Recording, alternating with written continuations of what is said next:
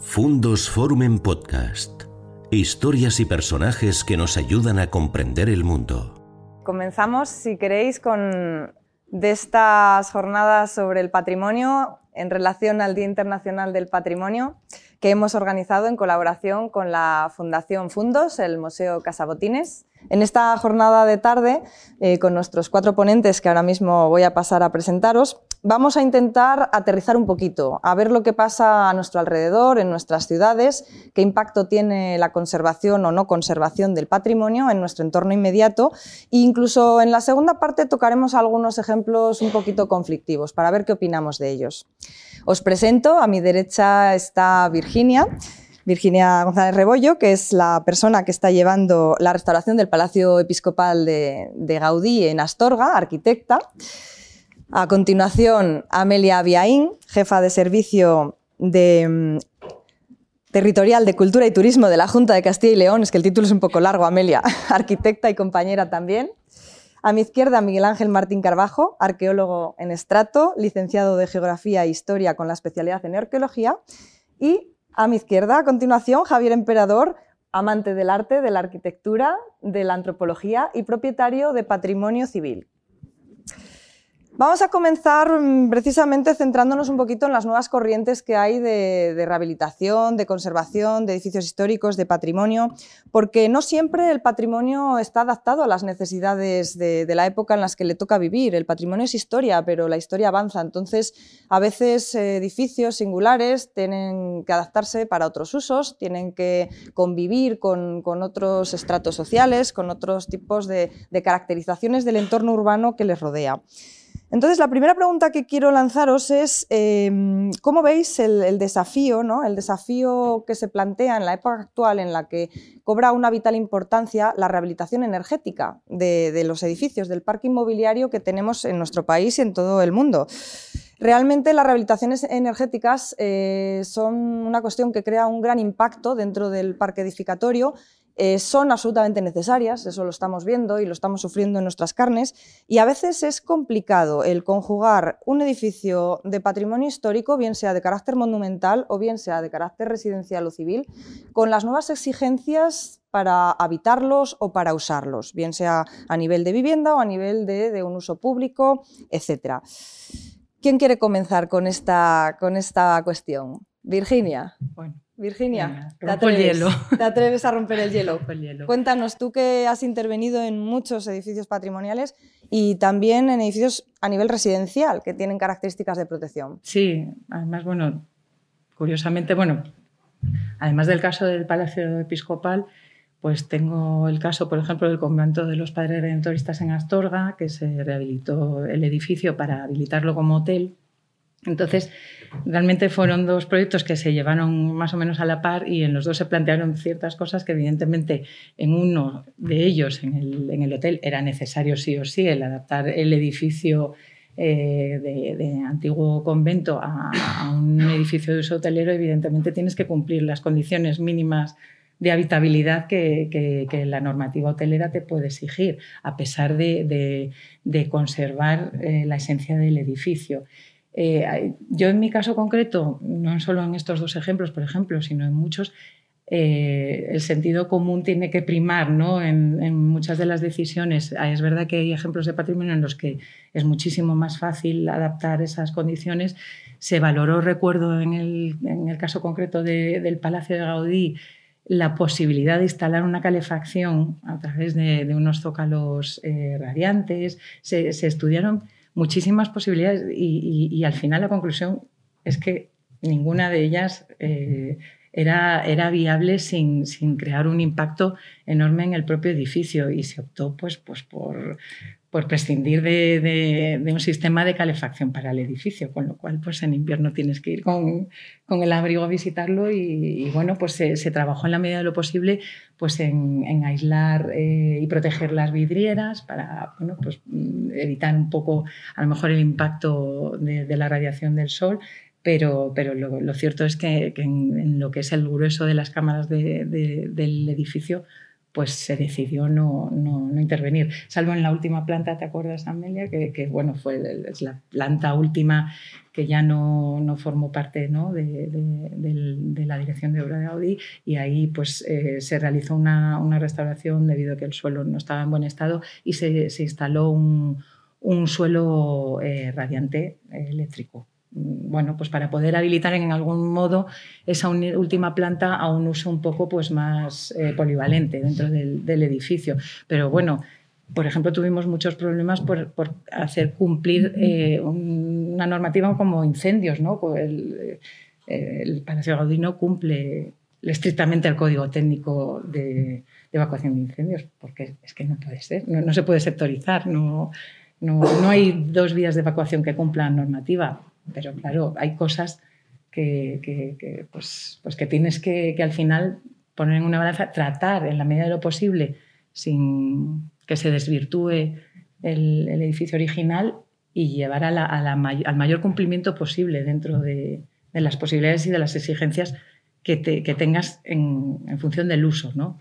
Bueno, podemos poner un poco el dedo en la llaga con esto que tú estás diciendo y la siguiente matice se lo voy a pasar a Amelia. Em, ¿Todos los edificios tienen que ser eficientes o puede haber algunos edificios que no tienen que ser eficientes? ¿Y cómo la administración puede flexibilizarse en esos aspectos? A lo mejor resulta que es que el Palacio Episcopal de Gaudí no puede cumplir la normativa de eficiencia energética. Claro, depende muchísimo del tipo de edificio del que hablemos y de los usos para los que se destinen. los edificios residenciales históricos, en general, por sus propias características, son bastante eficientes, porque eh, los construían pensando que no iban a tener unos medios de calefacción más que chimeneas, glorias en la edificación rural, sistemas muy sencillos, o sea que ya de por sí procuraban que las zonas que eran habitables eh, tuvieran unas condiciones eh, de, orientación, de características de los cerramientos, eh, bastante diferentes de lo que hoy proyectamos, que colocamos huecos sin sopesar demasiado a veces esas circunstancias. En edificios singulares pues es muy difícil a veces, pero a veces se consigue. Mira, el ejemplo es, por ejemplo, en San Isidoro, es un edificio que alberga varios usos diversos y que es muy difícil eh, establecer unas condiciones térmicas y de eficiencia energética eh, que hoy veamos correctas. La iglesia tenía una calefacción de carbón, por la que salía, se veía el fuego de la llama desde la propia iglesia lo cual estaba dando lugar a unos problemas no solo energéticos, sino de conservación del edificio muy importantes. Después tenía pues algún tipo de calefacción de gasóleo para la zona del hotel. En fin, tenía varios sistemas de calefacciones, cada uno dependiendo de la zona y del uso. Y con el ente regional de la energía se hizo un estudio del edificio y se colocaron unas calderas de pellets en los sótanos y se consiguió un sistema que más o menos eh, servía para las zonas habitables y eh, abarcaba gran parte del edificio. Después en la, iglesia se buscó un sistema de radiación integrada en los bancos, sin intentar calefactar todo el ambiente, sino únicamente las zonas de uso. Bueno, un poco se fueron buscando sistemas que dieran cumplimiento a, los requerimientos funcionales del edificio y no alteraran sus condiciones, sino que por el contrario los mejorasen. Pero bueno, costó, ¿eh? y hay que contar, como en todos los aspectos de la restauración, con especialistas, porque es muy difícil que cualquier arquitecto restaurador sea capaz de conocer absolutamente todos los temas y todos los tipos de pues de eh, calefacciones, de, climatizaciones, de ventilaciones que existen en el mercado. Hay que acudir a especialistas que puedan afinar, llegar a, soluciones un poco especiales para resolver estos temas. Esta mañana, de hecho, uno de los temas importantes que se trató fue el de la museografía. eh, cómo a veces está reñida el espacio musealizado con el espacio patrimonial. Miguel Ángel, tú de ese tema entiendes un poquitito, un poquitito más de la cuenta. Entonces, ¿cómo ves tú esa capacidad de adaptación de los edificios patrimoniales a esos nuevos usos museográficos, pero que a la vez tienen que cumplir pues, pues las normativas de habitabilidad, de, eficiencia térmica, cuando hay que controlar las atmósferas, las temperaturas, las humedades, y a la vez que la gente pues, no pase frío, que las ventanas no dejen pasar el calor? Pues mira, desde mi punto de vista es muy difícil. Es muy difícil adaptar un edificio que se construye, una iglesia, por ejemplo, un palacio, un castillo, que se construye en los siglos XIII, XIV, XV, por ejemplo, a los nuevos usos, por una razón obvia. Es que ese edificio, en origen, eh, no se concibió con una calefacción, ni con un aire acondicionado, ni con un sistema de luces, ni, de, para colocar alarmas, ni seguridad. Entonces, es muy difícil que, que una restauración arquitectónica por muy buen arquitecto, por muy buenos técnicos que, ejecuten el proyecto de, restauración, no se impacte en el, en el, edificio, dificilísimo. Una iglesia, si la queremos dotar de una calefacción potente, que no sea una, una calefacción de aire, tenemos que, soterrar eh, el, sistema de calefacción. ¿Qué implica eso? Pues que puede haber, vamos, que puede haber, no, que en el 99% de las iglesias de, de cota cero para abajo es un yacimiento arqueológico. Hay enterramientos con tres, cuatro niveles de enterramientos que hay que excavar. Excavar, documentar, ¿qué implica eso? Pues un coste añadido, al, un sobrecoste añadido al, al, al, proyecto de ejecución de arquitectónico. Entonces, bueno, eh, hay soluciones intermedias. Tampoco creo yo que sea que, la administración eh, ponga unas cortapisas y, unos, y unas pegas importantes. Si no se cumple, hombre, en materia de seguridad, lógicamente, si se va a hacer un hotel y no hay una, en, un palacio de, o en un castillo y no hay un sistema de evacuación, no va a pasar el corte. Pero yo imagino que, que, que para otro tipo de, de, actuaciones, pues, pues la administración tendrá que ser un poco benevolente. Hombre, yo me imagino que sí, eso la mayoría de los que estamos aquí pues hemos sufrido en algún momento pues bueno, la, dificultad ¿no? de, de, poder plantear determinadas soluciones que conjuguen todos estos aspectos que, que, estamos valorando ahora mismo y no solamente en temas a gran nivel de monumentos, de VIX, sino también Javier, tú eres gran conocedor del patrimonio religioso, pero también eres conocedor y sufridor del patrimonio personal a nivel del propietario que tiene un bien, que es elemento protegido, catalogado. ¿Qué se hace con ese, con ese elemento cuando tú quieres protegerlo, quieres conservarlo? ¿Qué pasos das o, o qué cortapisas te encuentras? ¿Cuál es la mayor dificultad? Pues mira, yo creo que la dificultad real muchas veces es que lo que te apetece es tirar la toalla y salir corriendo. Porque, mm, a ver, mm, a lo mejor por cuestiones personales o por estética personal o por o vivencial, pues tienes el interés en rehabilitar una casa o rehabilitar un edificio. Entonces ahí es donde a lo mejor entra una normativa que a veces tampoco entiendes, porque mm, te piden cosas que a lo mejor, claro, desde, desde la perspectiva del desconocimiento muchas veces también, ¿no?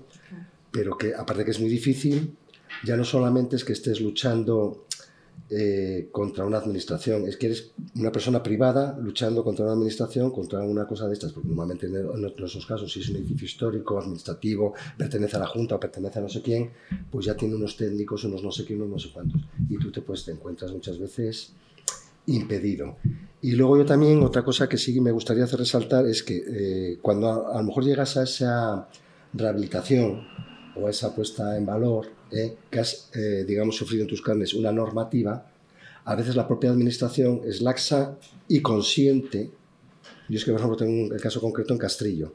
Rehabilitas una casa con toda la perfección de, de, casa y demás, y he visto como últimamente se están haciendo vallados con plásticos, con no sé qué, con telas verdes, con vallas metálicas, con eh, intervenciones que a ti te han obligado que las has hecho encantado, porque después de todo lo que te gusta es seguir una línea de conservación, pero que luego la propia administración, para otra gente, cierra los ojos, con lo cual te están creando un agravio comparativo y eso es muy difícil también de asumir.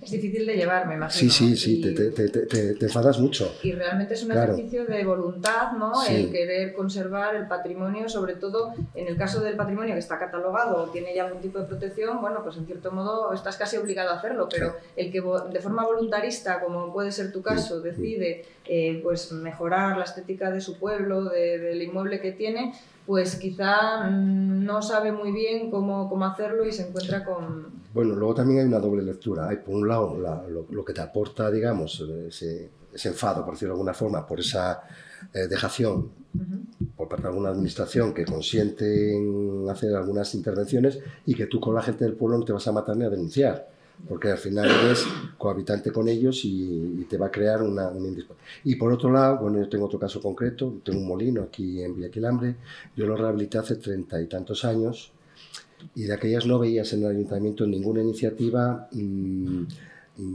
digamos, de recuperación. Y de alguna forma se establece también algún ejemplo que cuando ven eso dice, ¡ay, qué guapo! Entonces eso anima a que también haya gente no, no, no porque sea mi caso, o sea, quiero decir, en líneas generales, ¿no? Que cuando también se tiene, eh, digamos, la, la muestra ante, ante la gente de, de, una solución, por ejemplo, la arquitectura de barro, si tú no ves una casa rehabilitada nunca en barro, la tuya te va a parecer la peor del mundo. Cuando ves casas rehabilitadas y les llevas a la gente a ver casas de barro, pues ese es el caso, por ejemplo, sobre todo, yo soy nacido en Virgina de Orbigo y hay unas intervenciones maravillosas tanto en Beguellina como en Villoria, como en todos sus pueblos, que debe haber rehabilitado una casa en Tapial. Ahora estás viendo muchísimos ejemplos porque gusta, porque la gente hasta entonces no lo había visto. ¿Crees que el papel de las administraciones ha mejorado en cierto modo desde esos 30 años que hace que tú rehabilitaste tu molino? ¿Se han implicado más que incluso no solo las administraciones, sino a la sociedad? ¿Crees que ha ganado sensibilidad respecto a esto?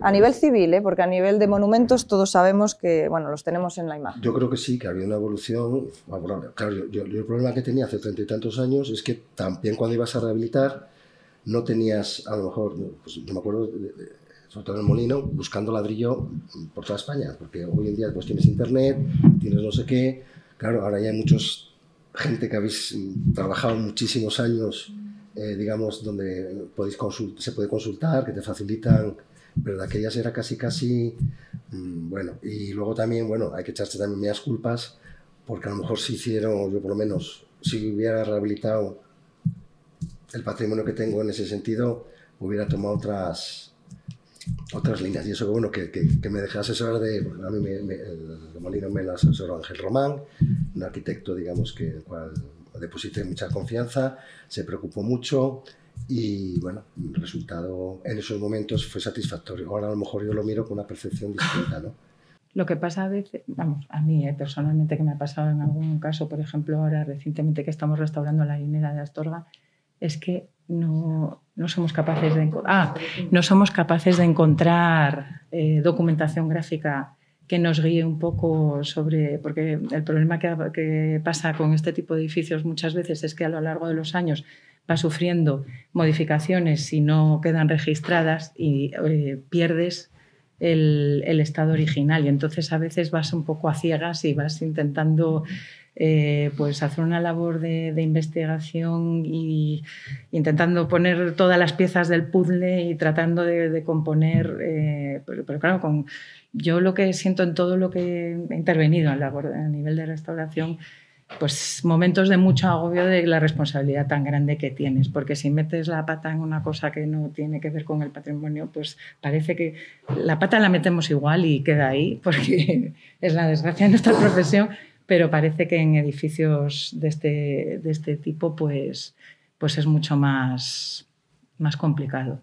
Por eso la ley contempla entre sus primeros criterios, la ley 12-2002, el artículo 38 dice que no se debe intervenir en ningún bien de interés cultural sin un conocimiento exhaustivo del mismo y un estudio profundo. Algo que se olvida con mucha frecuencia y se entra directamente a actuar y a fijarse más en qué hago sin esa fase previa que es imprescindible para obtener buenos resultados. Y ahí los arqueólogos nos ayudan mucho.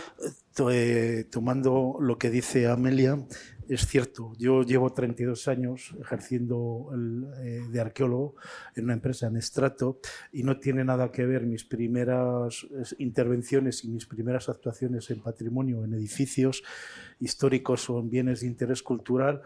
empezamos en el año 91, pues en la década de de los 90 con ahora. Eh, yo ahora mismo estoy en el plan director de la Catedral de Zamora, en el bosque de Béjar, en el bosque renacentista de Béjar, en el monasterio, en el monasterio del Paular, en, en Madrid, eh, bueno, en algún edificio más, en varios planes directores. Y ahora lo que se tiende y se crea es un equipo multidisciplinar. Entonces hay un arqueólogo que toma las mismas decisiones que puede tomar el arquitecto en su campo, lógicamente. Hay una, eh, un aparejador, hay un documentalista, hay un historiador del arte, hay un archivero, eh, etcétera, etcétera. Eh, en el bosque de Béjar, por ejemplo, cuando yo empecé con el arquitecto, con José Carlos Sanz Belloso, pues un bosque renacentista muy bonito y tiene, está declarado bien de interés cultural con la categoría de jardín histórico, pues bueno, íbamos dando palos de ciego porque había, se había intervenido en muy pocos, en muy pocos jardines históricos. Entonces, lo que apuntaba, lo que apuntaba Virginia al principio, pues la, la lógica te lleva a intentar hacer las cosas lo mejor que sabes o que crees saber. Entonces, bueno, pues nosotros hicimos unos pequeños sondeos para buscar las tuberías antiguas estaba restaurando el sistema de, el sistema de, de, riego del bosque. Hicimos unas columnas palinológicas para ver qué, pole, a ver qué pólenes sacábamos, qué, gran, qué granos sacábamos, qué arbolitos había en el, qué árboles había en ese bosque en, en, en el siglo XVI. Y, y, bueno, pues al final, cuando volvimos a un congreso, cuando fuimos, nuestros resultados, que ya les digo que fue un poco dar palos de ciego, pero aplicando la lógica, cuando llegamos al... Cuando cuando llegamos al, al, Congreso de Jardines Históricos, pues la gente exponía y digo, pero si lo hemos hecho bien, sin saber tampoco mucho. A veces en edificios de este tipo, en edificios históricos, eh, lo que hay que aplicar es la lógica simplemente. Sentido común. Sentido común. Sí, pero, o sea, pero con conocimiento de con los conocimiento, antecedentes. Con conocimiento. Ahora, por sobre ejemplo, todo cuando son edificios históricos, porque bienes del patrimonio histórico los hay tan variados que hay desde hórreos a catedrales.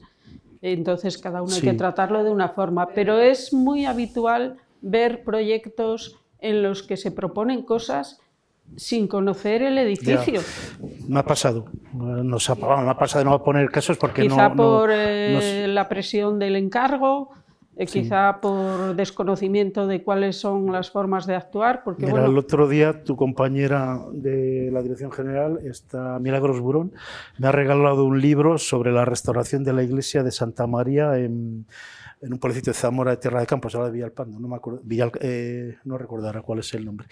Eh, bueno, pues hay un estudio histórico documental del edificio que el arquitecto, cuando haya hecho el proyecto, de, de el proyecto básico y el de ejecución de, de, ese, de, esa restauración, vamos, es que viene todo viene desde el dinero que se, han vaciado los libros de fábrica, eh, los libros de obras de esa iglesia desde el siglo XVI. Todas las reformas y todo, todo lo que se ha hecho en el edificio está en ese estudio documental hecho por dos compañeros, por un historiador, de, bueno, por dos historiadores, un historiador y un historiador del arte, José y, y Sergio. Bueno, pues eh, eso, eh, la Junta de Castilla y León lo está haciendo, desde la Dirección General, se está haciendo prácticamente en el 90% Últimamente, de los edificios. todos los edificios en los que se actúa, o bien es una fase que ya se ha intervenido anteriormente, o va precedido de estudios previos históricos, arqueológicos, geológicos, petrológicos, Estamos hablando, claro, eh, de revestimientos, sí. por ejemplo, en fin, dependiendo del tipo de bien, aquella, aquellos elementos que parece imprescindible conocer para que el arquitecto, cuando proyecte, mmm, conozca el diagnóstico y vaya sobre seguro.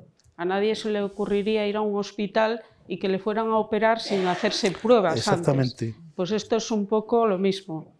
Lo que pasa que y hay, bueno, hay casos es verdad, más difíciles que otros, ¿eh, Amelia? Sí, claro. Porque hay casos muy complejos y otros complejos, pues no. Se puede haber perdido la documentación perdido del la edificio, documentación se ha quemado la iglesia no o el hay- archivo de la iglesia no existe. Entonces, pero bueno, pero bueno, siempre hay medios de hacer esa labor de investigación de otras maneras, intentar- pero es más Más laborioso. Más laboriosa. Lo que pasa es que os centráis en edificios patrimoniales de, de, una escala en la que debe de haber documentación. Pero ¿y qué pasa cuando no hay? Cuando es una vivienda.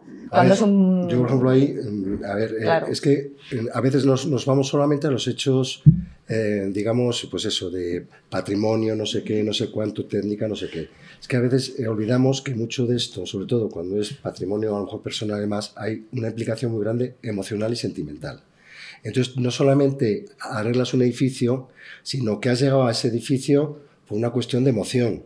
Ya no es un encargo que hace alguien sobre un, que hay que restaurar este monasterio, este, sino es algo, yo es mi caso concreto, ¿no? Entonces, eh, digamos, la emoción también eh, que te produce indagar sobre ese propio edificio, ver, por ejemplo, yo estoy analizando la presa que pasa por debajo de casa, pues has buscado documentación sobre la presa desde la época del 12, del siglo XII, o ves como los sillares de la parte de abajo, que eso no estaba ni documentado ni nada, pues son sillares probablemente de época romana, y luego pues vas buscando documentación, porque te interesa también documentalmente. Y, por ejemplo, pues mira, el, el, he encontrado los documentos, además mm, los he conseguido, que son de, de, de Gregorio de Quirós y Miranda, que fue el regidor perpetuo de la ciudad de León, de 1600 y poco, como ese propio edificio pues lo alquiló a un vecino de Villasinta. Entonces, todo eso va creando alrededor también del edificio un, una cuestión emocional, y eso es importante. Claro. Pero claro, no siempre se, tienes la suerte, a lo mejor. Pero bueno, yo creo que casi todo el mundo intenta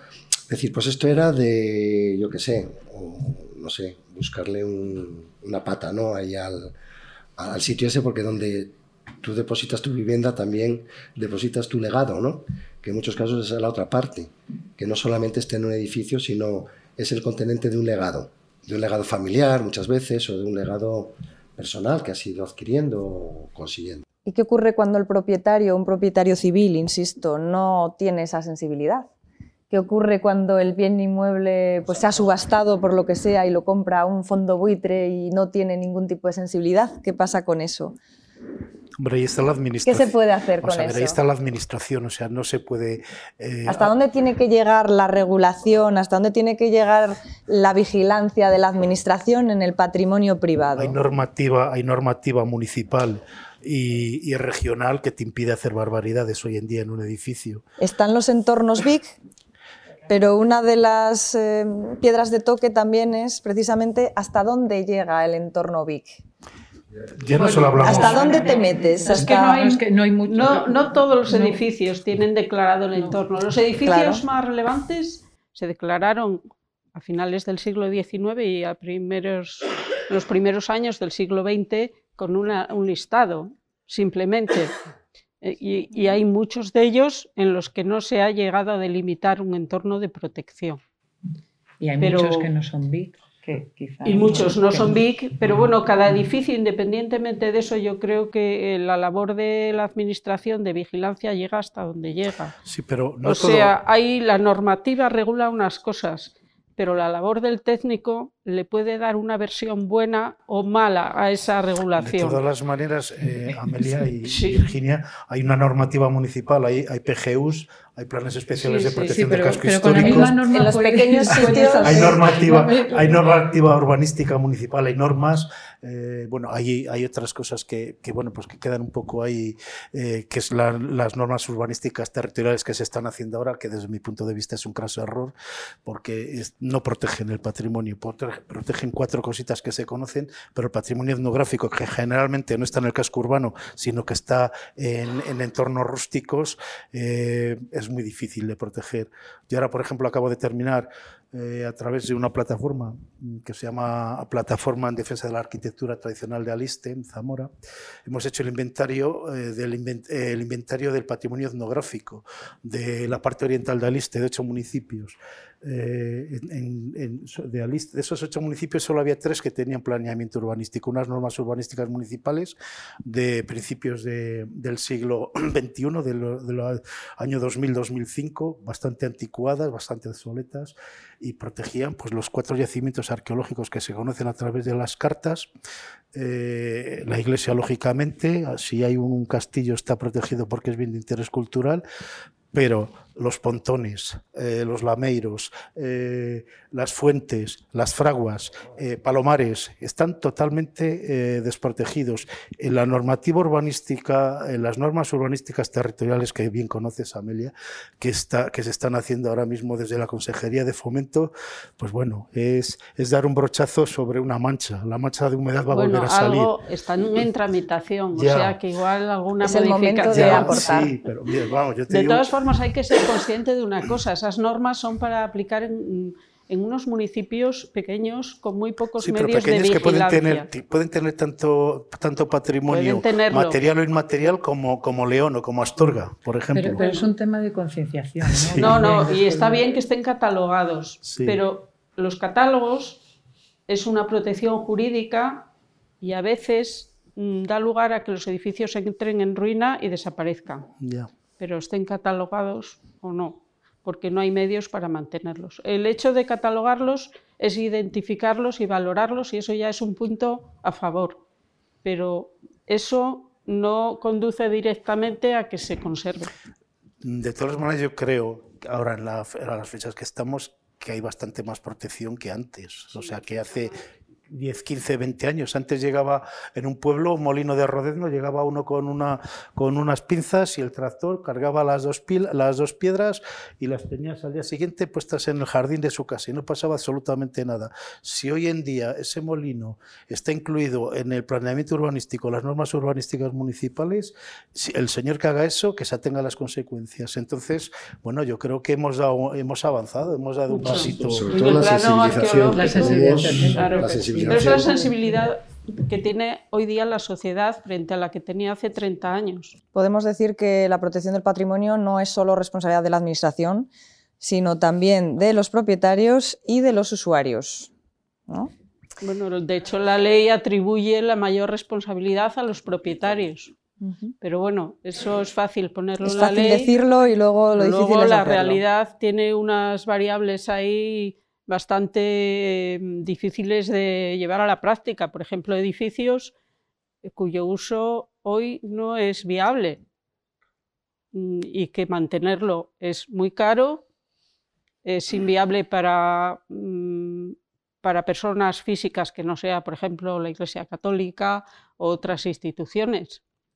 Y aunque lo ponga el papel, que es obligación del propietario, pues a veces entra en un proceso de ruina. Claro, la solución ahí a lo mejor es repensar esos usos ¿no? y transformar Claro, en la medida de lo posible. No siempre es fácil, pero... De todas, pero- de todas las maneras, bendito problema que tenemos en este país y en esta comunidad con que el tenemos patrimonio. mucho.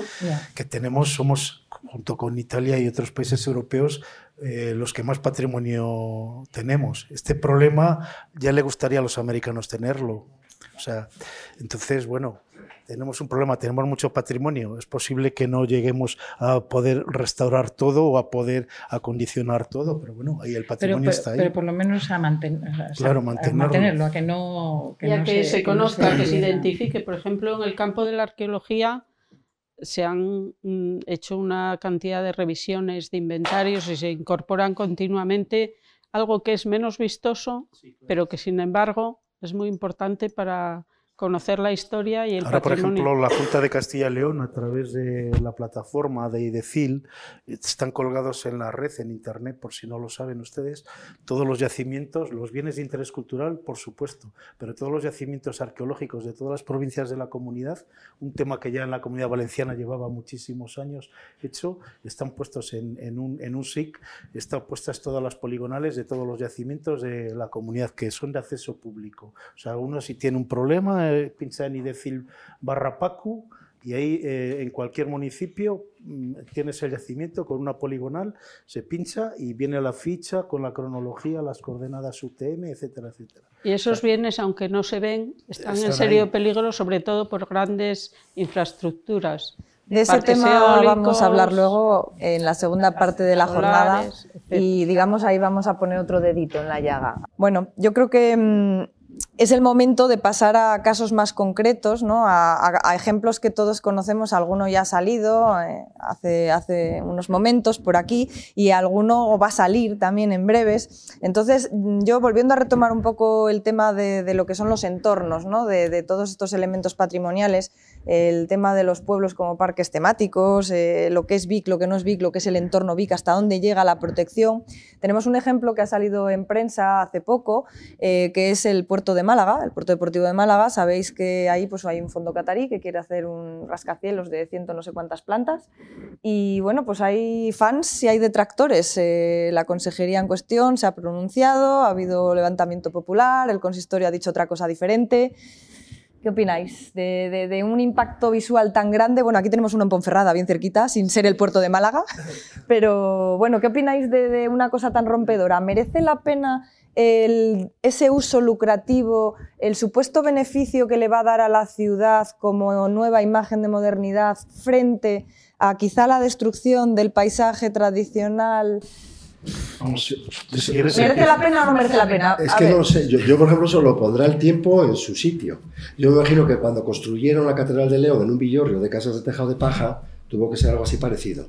Creo, no ¿eh? Entonces, bueno, pues a lo mejor dentro de muchos años, o bueno, y luego también hay, a ver, la impronta también que diga a la ciudad que quiero ser significativa y digas, yo quiero tener un calatrava, entonces vas a Oviedo y has montado un calatrava que no vale para nada, porque no vale para nada, o sea, es, no digo, no quiero criticarlo, pero no vale para nada, vamos, no, no mejor la ciudad. Es que, es que ligando... Claro, entonces cada cosa a lo largo del tiempo yo creo que la clave no es ya el que impacte o no impacte, sino que esté bien resuelto. Que sea de calidad. Mira, Guggenheim ha sido un éxito total y ha sido bien rompedor. o sea, eso es lo que pasa que el tiempo, en algunos casos lo... Yo estoy con Amelia. Mira, yo Málaga es una ciudad que conozco y, creo que, bueno, el edificio se va a hacer en el puerto deportivo, no se va a hacer en el casco histórico.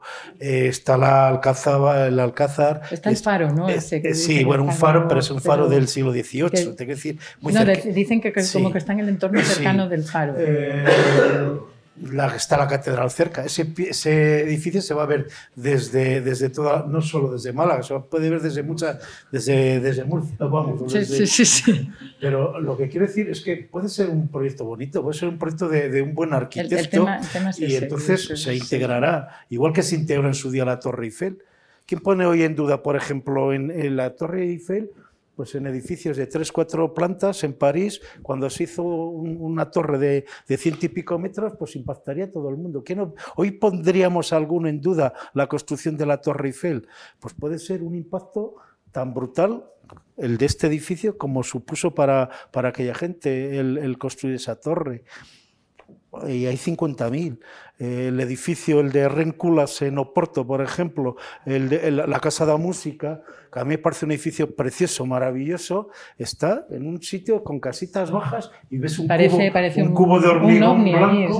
bueno, eh, eh, los edificios de Soto, de, cuando hizo Álvaro Sisa eh, la Casa del Té, el restaurante, en, en, en los 60, en, en, Lesa, en Lesa de Palmeira, Mesa de Palmira era un pueblecito portugués al lado de Oporto, que era una aldea de pescadores. Y, Álvaro Sisa tuvo la osadía de decir, bueno, voy a meter aquí un edificio minimalista. ¿Qué pensarían aquellos pescadores?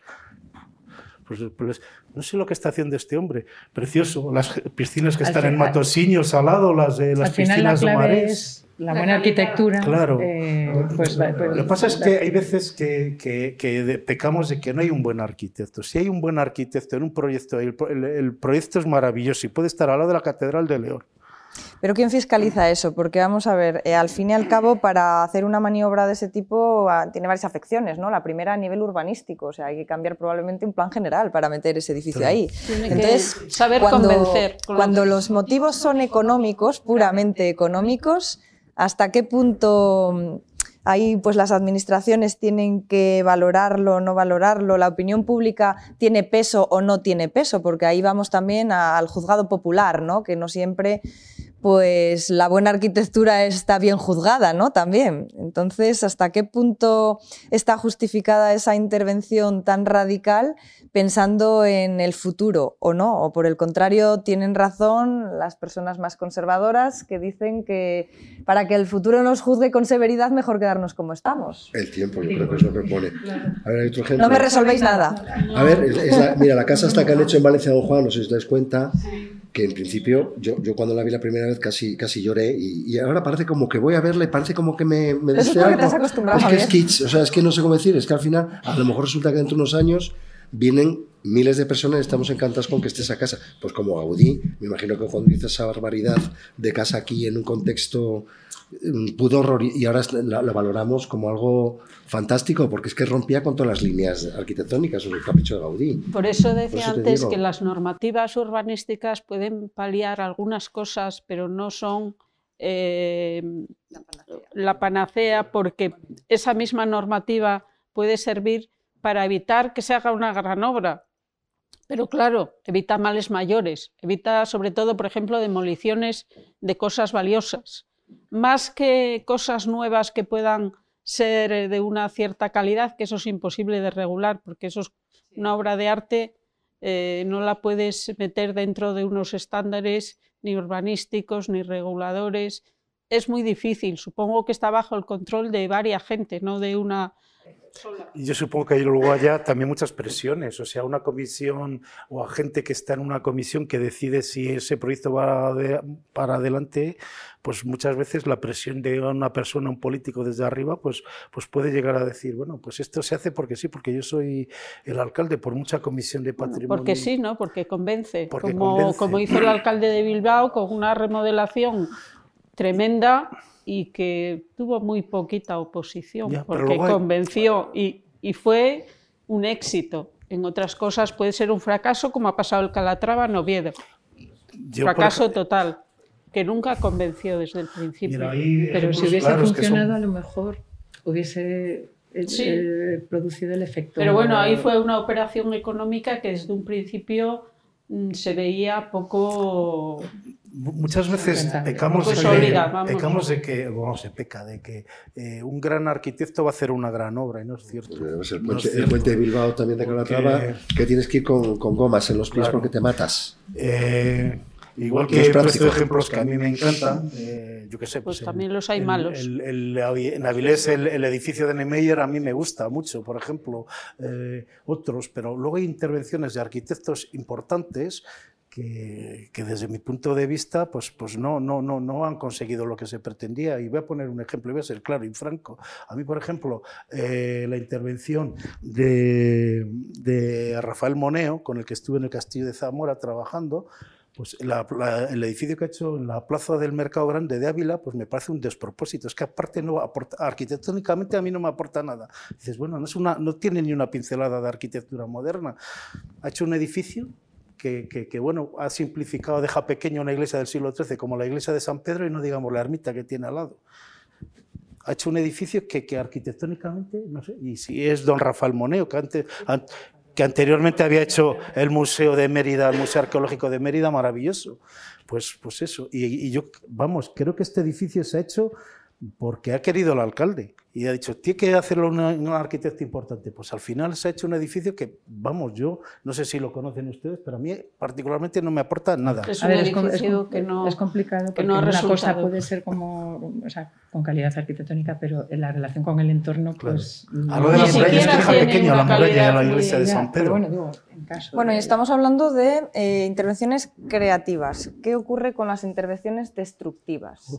Eso es lo peor. Es decir, ahora vamos a otro ejemplo más peor, por decirlo de alguna manera, ¿no? que conoce bien Miguel Ángel, que es el ejemplo del yacimiento de Soto de Medinilla. Por poneros en antecedentes, se trata de un, un castro de la Edad de Hierro, de los más importantes de España, corrígeme si me equivoco. No, no, es, no tiene Y- la, no es un castro exactamente. Bueno, ahora una- nos vas a explicar tú bien los detalles técnicos para, para nosotros, para el común de los mortales.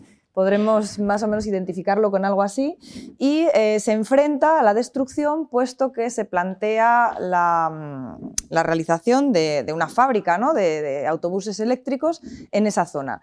Ahí tenemos eh, a mayores del problema propiamente patrimonial un problema social, porque claro, es una extensión de terreno que a la fábrica le viene muy bien, pero es que a la ciudad o al pueblo le viene muy bien esa fábrica y esos puestos de trabajo que se van a crear.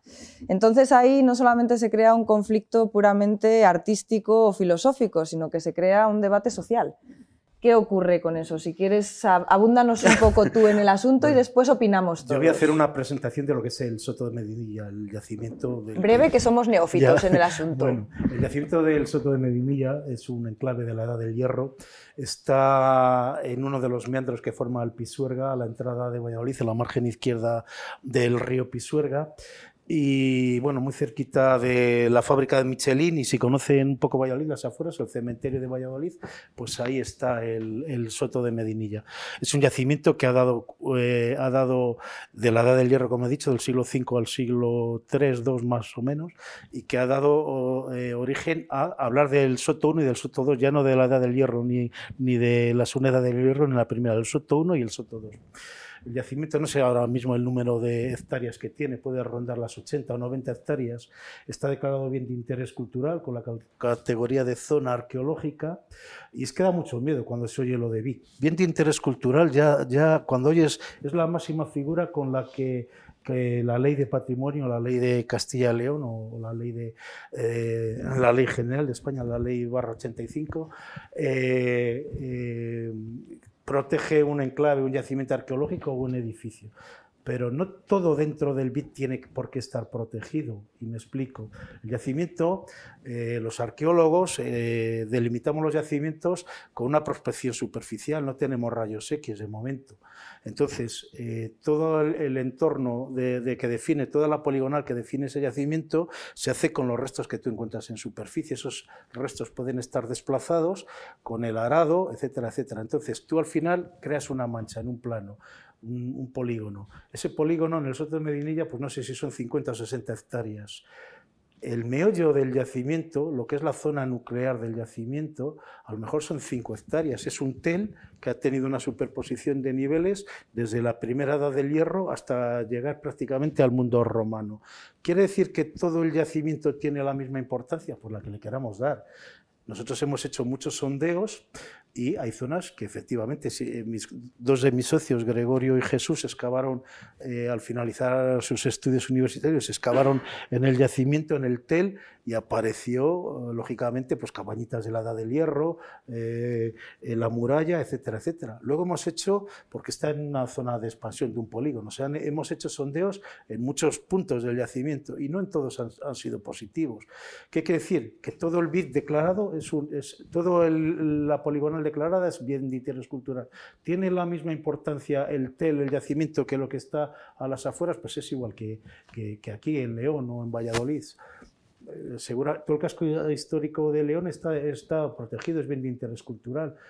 Yo he excavado muchos solares aquí en Valladolid que no tienen absolutamente nada debajo, o sea, están arrasados de antiguo. Pues aquí puede pasar exactamente lo mismo.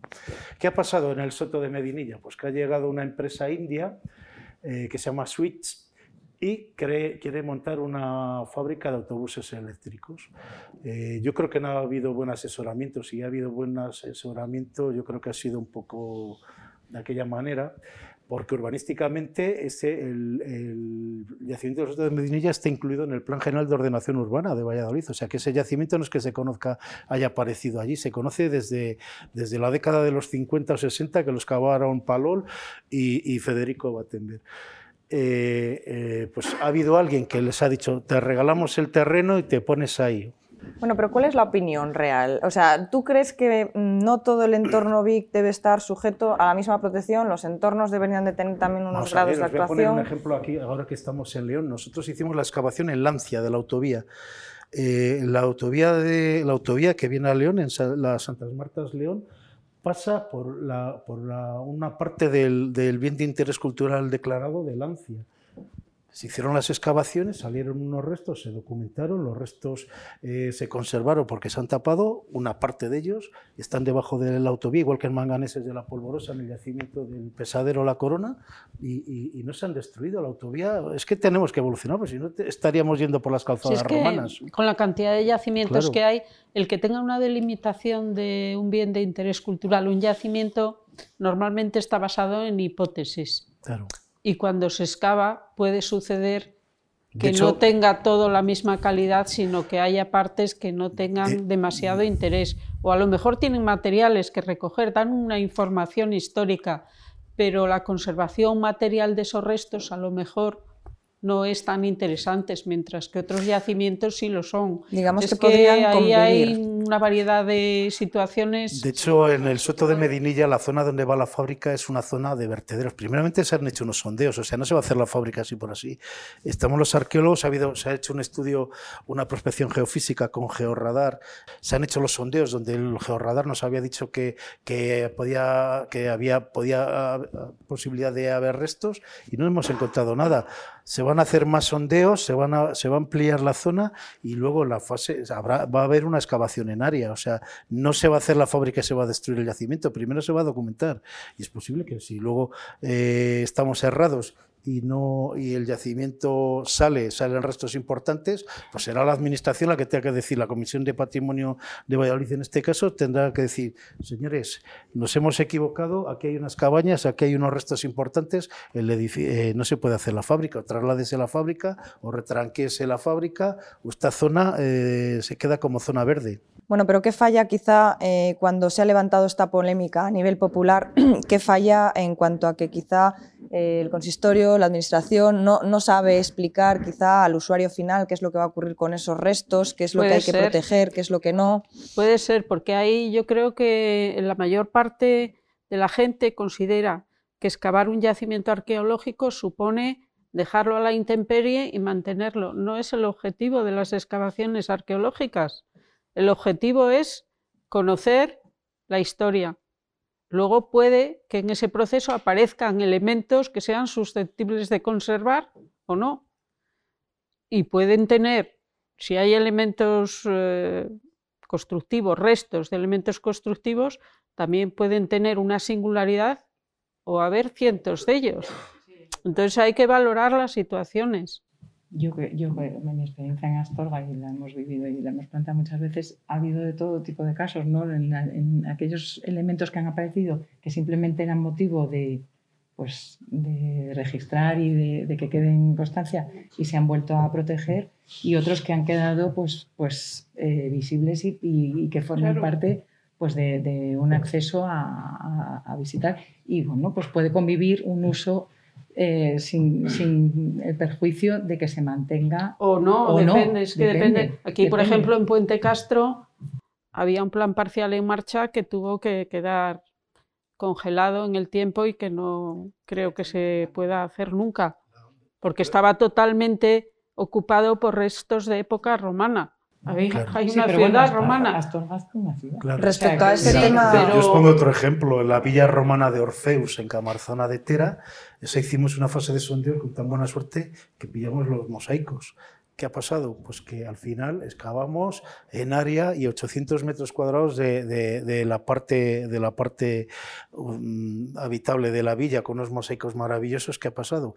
Que era de un solar de una persona, de un particular, al final tenía vendidos los pisos y los, y los locales, pues la Junta ha tenido que llegar, pagarle la indemnización correspondiente, comprar el solar y el lucro cesante, lógicamente, de, de esa venta de esos pisos y de esos locales que ya les tenía vendidos. ¿Qué ha pasado? Pues que ahora eh, ese solar está, es propiedad de la administración, es propiedad de todos de, de, la administración, pero es nuestro en general.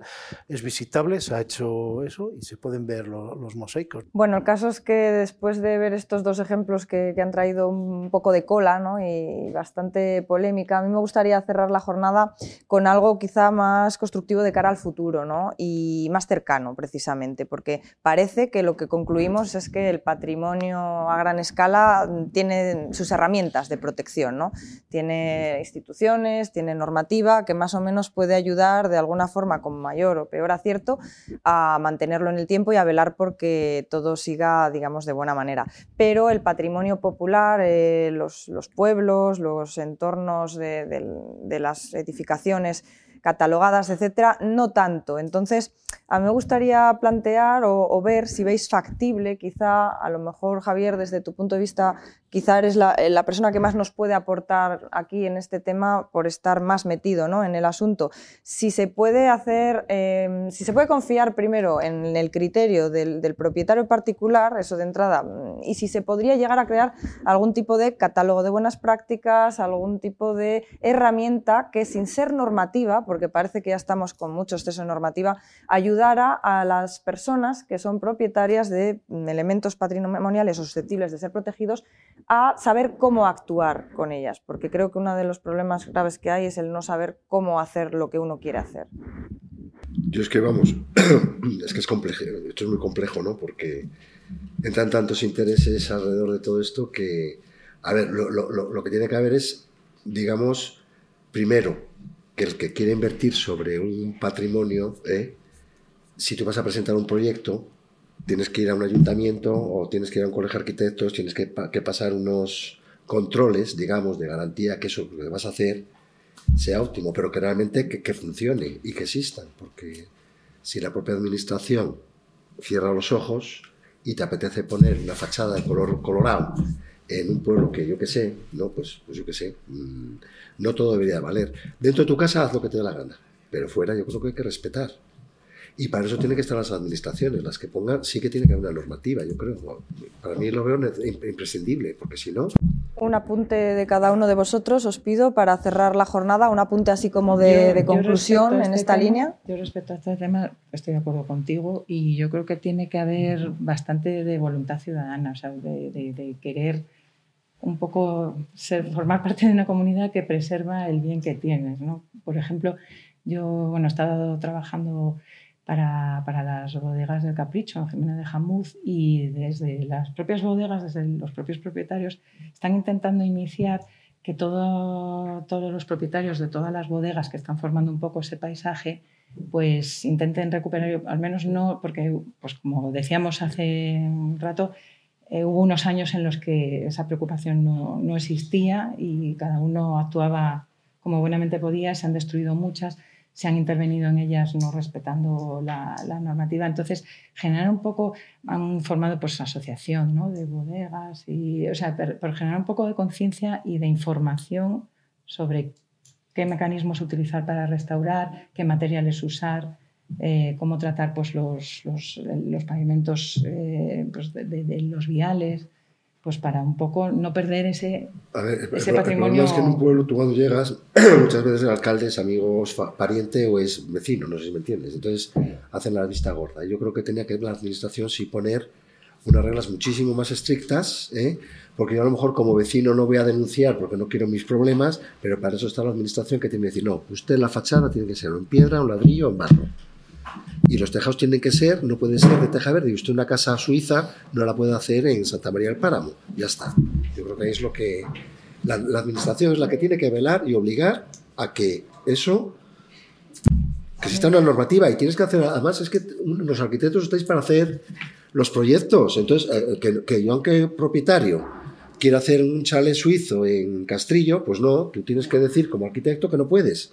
Y cuando presentas los documentos en el ayuntamiento, en la junta, no sé qué, bueno, pues que no te dejen hacerlo, que no es, pues ya está.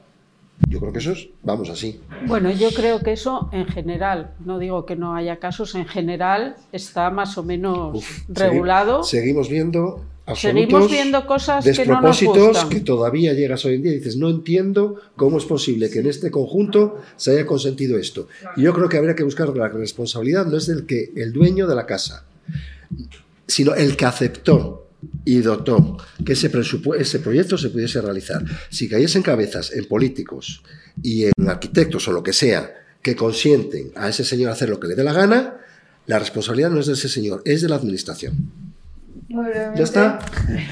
Muy bien. Es que es así. Está claro. Muy Pues yo- brevemente yo- tu conclusión, Miguel Ángel. Para ser un poco positivo, ¿no? Venga, Y, venga. y no, no acabar de forma negativa este, esta mesa.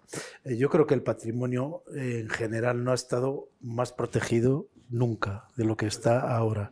O sea, para tú hacer, ahora- para cualquier persona quiera hacer algo en un edificio histórico, en un yacimiento arqueológico, eso tiene que pasar una serie de filtros que vosotras como arquitectas lo sabéis perfectamente. Y Amelia, que está en la administración en una comisión de patrimonio como la de León, no tiene nada que ver cómo estaba el patrimonio hace 40 años A cómo está a hoy. cómo está ahora de protegido. Las O sea, ciudades, las todo. ciudades y todo. Y es que hay una normativa urbanística municipal, eh, hay una autonómica y luego hay una nacional. O sea, que es que tienes que pasar, si no es una, es otra. Y siempre habrá incumplimientos, porque Claro. eso es inevitable. Eso, vamos, Vamos, desde mi punto de vista.